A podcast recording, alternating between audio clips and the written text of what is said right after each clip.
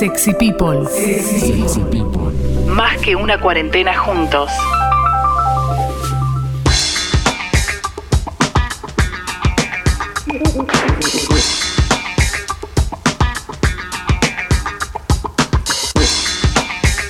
Estamos. Seguimos haciendo Sexy People aquí en Congo.fm. Recordad que todos nuestros contenidos van a Sexy People Podcast en Spotify, salvo las secciones em, que son musicales. Programas completos los puedes descargar de Congo.fm, ya están arreglados. Eh, esto para el oyente que nos había contado que había habido algún problemita para descargar. Bueno, creo que ya están arreglados. Chequealos porque seguramente los puedas encontrar por ahí. Vamos entonces a hacer un resumen de noticias. eh. 15.454 casos nuevos y 485 fallecimientos ayer. eh. Hoy va a haber anuncios sobre la siguiente etapa del aislamiento que vence el domingo. Mm, Ayer Alberto Fernández se reunió con gobernadores para definir la próxima etapa. El gobernador de la provincia de Buenos Aires hizo lo propio con intendentes. En Río Negro se sumaron 390 contagios. Las camas están ocupadas en un 88%. ¿eh? Hubo aumento de casos en Chaco y se restringe la circulación. ¿eh? Eh, a ver, a ver, a ver. Récord mundial de casos por el rebrote en Europa también. ¿eh? Mm, Comenzaron, eh, están investigando la gestión de la pandemia en Inglaterra y en Chile. ¿eh? Francia extiende la alerta máxima a cuatro ciudades. En Polonia va a ser obligatorio el uso de barbijos. Alemania tiene el mayor número de contagios desde abril. Estos son algunos datos del coronavirus a nivel argentino y global. ¿m? Nivel local e internacional. Nuestro promedio de casos diarios es de 13.052 en la última semana. Estamos en un momento altísimo. ¿eh? Mm. Fernán Qué Quiroz locura. hab- habló, sí, tremendo, cada vez peor. La verdad No, que muy, muy, triste porque no, la sensación que hay es que la curva en la Argentina no baja, que, que lamentablemente se mantiene. Primero un caso de números altísimos y después mucha gente que, que- que ha fallecido y que todos los días nos enteramos de cosas nuevas, malas noticias. sí, Y hay provincias, lamentablemente, que ya está todo colapsado. ¿no? Eh, aquellos lugares que, que se podía venir, como caso en Luquén, Santa Fe, eh, mismo en algunos lugares de Córdoba, en Río Negro, en la- bueno, Chaco ni hablar, y, y empezó a expandirse por todo el país. Lamentablemente hoy ya no quedan lugares donde no haya coronavirus y, y donde no haya casos eh, graves, eso también. Así que eh, nada, no, no, eh, esperemos que haya buena noticia de aquí a futuro sí. a ver si hay alguna decisión respecto a lo que está pasando, ¿no? Sí, sabes que yo no. Creo que esto lo hablábamos ayer, Leo, fuera de aire, puede ser, pero no, no recuerdo, pero no se me ocurre Sí. Qué se puede hacer. Sí, sí, con, sí. con te- el te- tema de los lo hablamos. La verdad que no se me ocurre cómo frenarlo. Estoy pensando en casos eh, a nivel global también. eh, y me resulta muy difícil. Mira, y, y te agrego una cosita más, si querés lo peloteamos un poco, pero Sí. eh, hoy Fernán Quirós, en su habitual conferencia, eh, habló sobre el sexo, ¿no? Y dijo, mi mirada al respecto es que el sexo es un componente esencial en la vincularidad de los seres humanos, naturalmente en este periodo de cuarentena. Al principio muchas parejas han podido sostener el cuidado del distanciamiento y luego no lo han podido sostener más y han desarrollado sus vínculos afectivos cada uno de la manera que pudo. Esto es esencialmente es admitir que sí, que hubo un montón de gente que eh, se juntó eh, a, tener, a tener relaciones. Por eso, digo, y esto no lo estoy condenando, es algo que, que sabemos que, que ha sucedido Mm. eh, y, y que cada, cada uno sabe cómo nos hemos manejado con nuestros cuidados, algunos en mayor medida, otros en menor medida. Estamos hablando solamente de la parte de los cuidados. ¿no? Eh, ahora, dicho esto, y con este número de casos, no se me ocurre qué es lo que podemos hacer, qué es lo que se podría hacer para, para Mirá, bajarlos. Eh, yo pensaba lo, lo que está pasando ahora en España, ¿no? No sé, digo España por, por nombrar un lugar, pero digo esto de, Sí. de que ya el confinamiento es obligatorio, por ejemplo en Madrid 15 días y la gente no, no quiere porque ya vivió esta situación después de lo que fue al principio, pasó el verano, vuelven los casos, se hace cada vez más fuerte. Bueno, lo que tratan de evitar es la circulación, por ahora es la única, el único método que ha encontrado el mundo para tratar de evitar la propagación del contagio. Ok.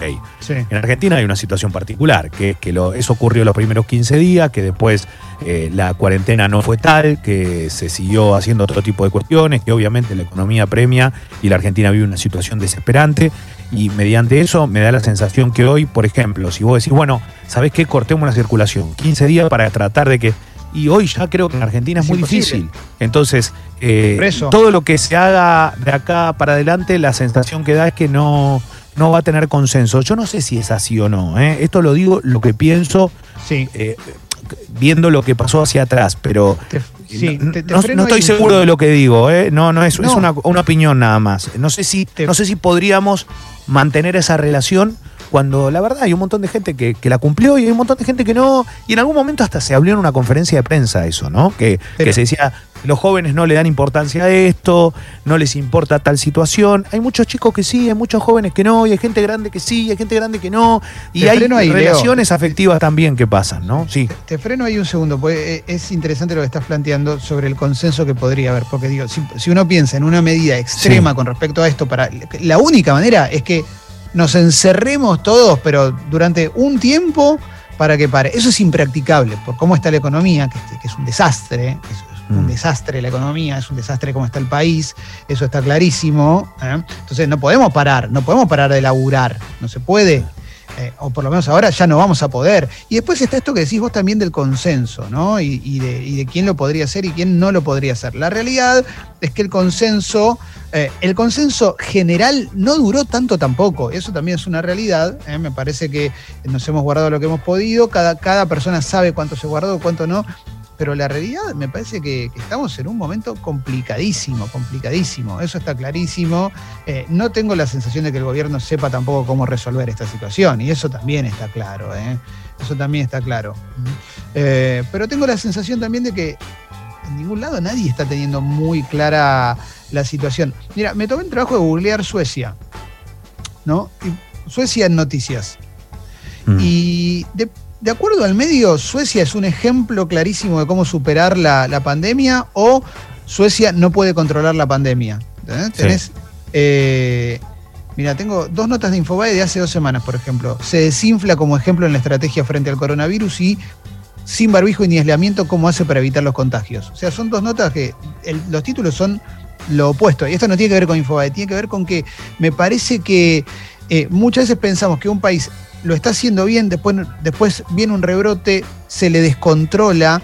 Claramente estamos todos en un aprendizaje bastante complicado, pero sí, sí, lo que está pasando acá es un garrón, un garrón total. Me parece que estaba bueno lo que, había, lo que habíamos hablado con el sociólogo también de cómo funciona nuestra cabeza ante una Sí. tragedia, cómo la negamos, cómo la interpretamos, ni hablar de que acá además también tenemos una visión, acá y en muchos lugares, digo, en Estados Unidos, en Brasil también pasa, digo, una mirada muy polarizada de, de- de- de la- de las decisiones, de lo que nos proponen, eh, y aplica a todo, entonces también eso quizás hasta nos condicione a la hora de tomar una decisión, además estamos atravesados por un estado económico calamitoso, ¿eh? es un país que está en una crisis muy grande, son un montón de, de aristas que hacen que, la verdad, eh, no sé, el panorama no es el más lindo, eso está clarísimo, bastante oscuro. Sí, a, a mí me, me ocurre todo eso. eh, también entiendo, nosotros no somos especialistas, somos comunicadores, tratamos de encontrar a aquellos que más saben para informarnos y para confiar en su información. Y entiendo que hasta los propios especialistas han pifiado mucho. Eh, ¿Pifiaron porque son malos haciendo lo que hacen? No, Sí. pifiaron porque desconocen realmente, eh, porque lo tuvieron que tener en las manos, las bombas le explotó y hay un montón de cosas que no se saben. Y está comprobado porque la OMS se desdijo tantas veces durante estos meses. Totalmente. Eh, a, lo, a- a lo que voy es que eh, entiendo, y no es por Argentina, por ningún país en el mundo, que todo se va viendo sobre la marcha. Argentina Sí. tiene un detonante, y repito lo que mismo que dije hace seis meses. Era un país que estaba mano a mano en un ring, le estaban contando nueve y vino alguien y le metió un gancho al mentón. Entonces.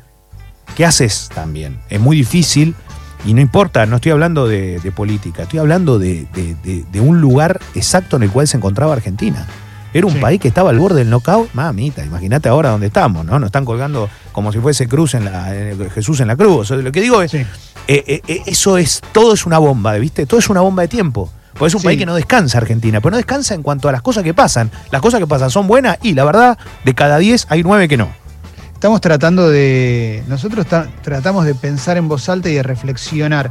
Una cosa que te tiene que quedar clara de este programa y de Congo FM es que no es un medio que esté comprado por ningún interés espurio, ni que nos pagan particularmente por decir H o decir B. Si crees eso, si crees eso, eh, no has interpretado del todo bien y nosotros hemos fallado en nuestra manera de comunicar. ¿eh? Pero la verdad, la verdad es que nosotros hacemos esto ¿eh?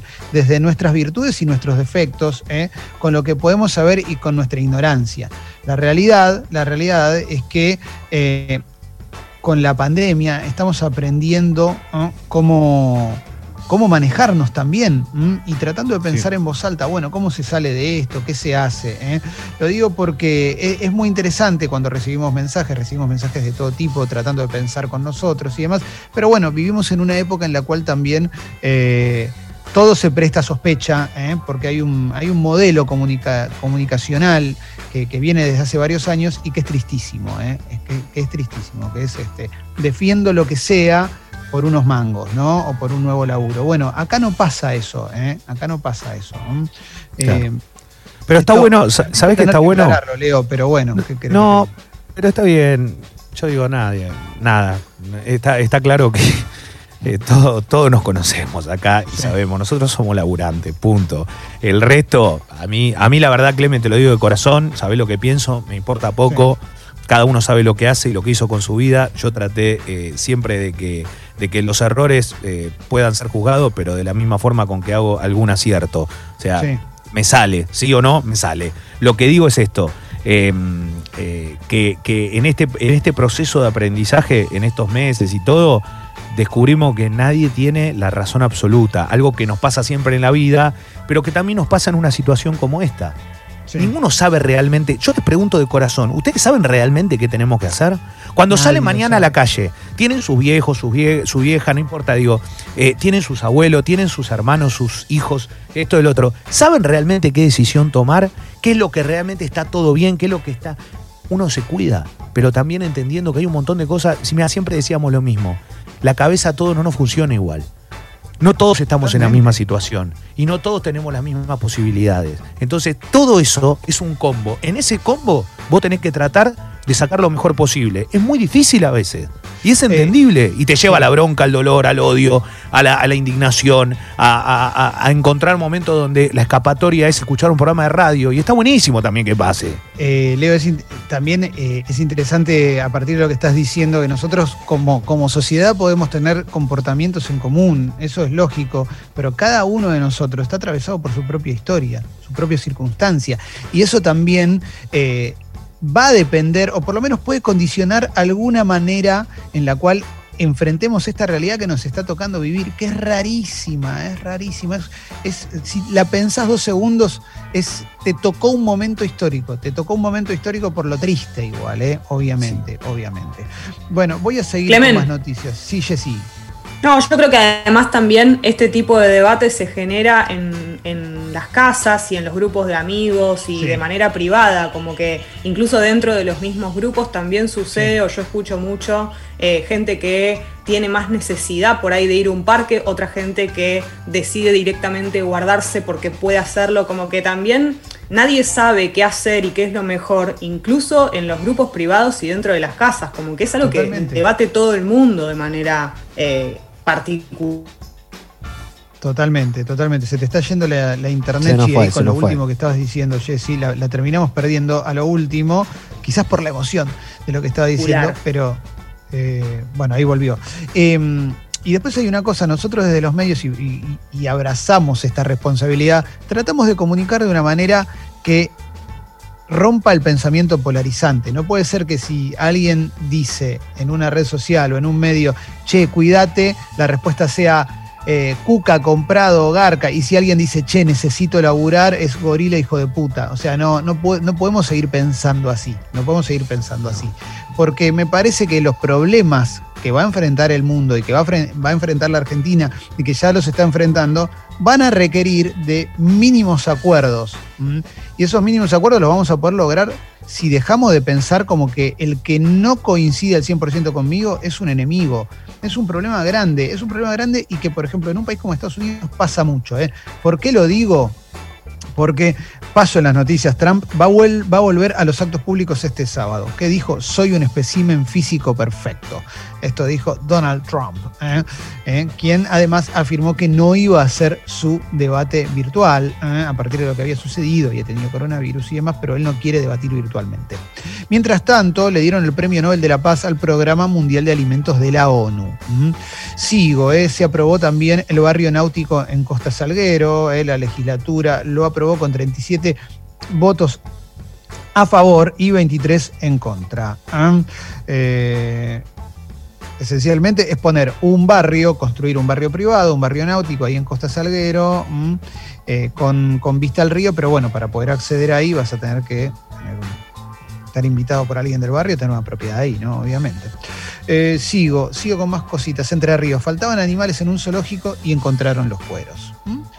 Había, habían bueno, se habían perdido los animales, no estaban y se ve que los habían cazado y los habían cuereado. Eh, insisto, con más noticias. Vamos a, qué sé yo, ya, yo eh, ya he, expresado mi opinión sobre los zoológicos. Para mí no deberían ni siquiera existir. Me parece que, hay ciertos tipos de entretenimiento que ya deberían, que deberían haber quedado en la historia, ¿no? Deberían haberse terminado, ¿eh? el paso del tiempo debería habernos hecho reflexionar. Y por otro lado tenés eh, consecuencias, eh, otro tipo de consecuencias que puede haber en un zoológico, sobre todo en un momento como este, que, obviamente no son lo más importante y bueno, cazaron a los animales dentro del zoológico.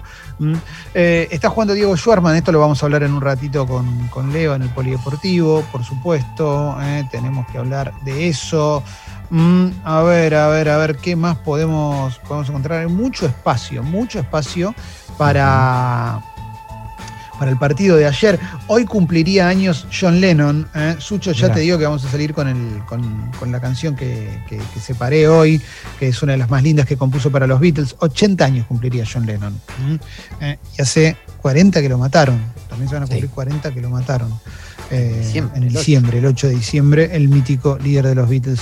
Ahora vamos a salir de, este bloque con, una canción que compuso él y que cantaba con, que cantó con los Beatles. ¿eh? Pero bueno, es más de él, por supuesto. Mm.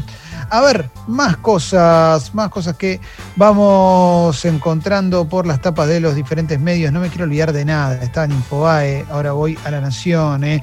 que destaca las razones por las cuales el dólar blue no encuentra el techo. Eh, a ver, a ver, a ver, a ver, ¿qué más vamos encontrando? ¿Qué más vamos encontrando? Mm, hay una entrevista a Jorge Lanata de Pablo Sirven.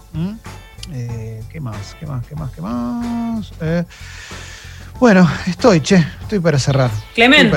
Ah, sí, murió Gabo Ferro, ¿eh? Eso, No, me quería olvidar. ¿eh? ¿Ibas a decir eso, Jessy? Sí, exacto. Por ahí para agregarlo, que a los 54 años, por ahí la gente que no lo conozca eh, es una manera de, ir a buscar sus discos, que sabemos qué es lo que queda cuando un artista se va, pero la verdad que una voz inconfundible y particularmente a mí me parecía que tenía canciones bellísimas. Todavía no se sabe, creo, el motivo de la muerte. Eh, creo que había estado peleando contra un cáncer, eh, por lo menos eso salió en algunos lugares. Gabo Ferro, en, la primera mitad de los 90 estuvo un grupo que estaba bastante bueno, que se llamaba Porco. Porco un disco que a mí me gustaba mucho, que se llamaba Naturaleza Muerta. Después Gabo Ferro desapareció de, los escenarios porque se dedicó a estudiar historia y se recibió, de, hecho tiene libros escritos y demás, y cuando volvió eh, a mediados de la década del 2000 a, dedicarse a la música como poeta, cantautor, solista, eh, sacó discos muy, muy hermosos. Mm, canciones que un hombre, perdón, canciones, canciones que un hombre no debería cantar, es el título de ese disco que fue tremendo tremendo.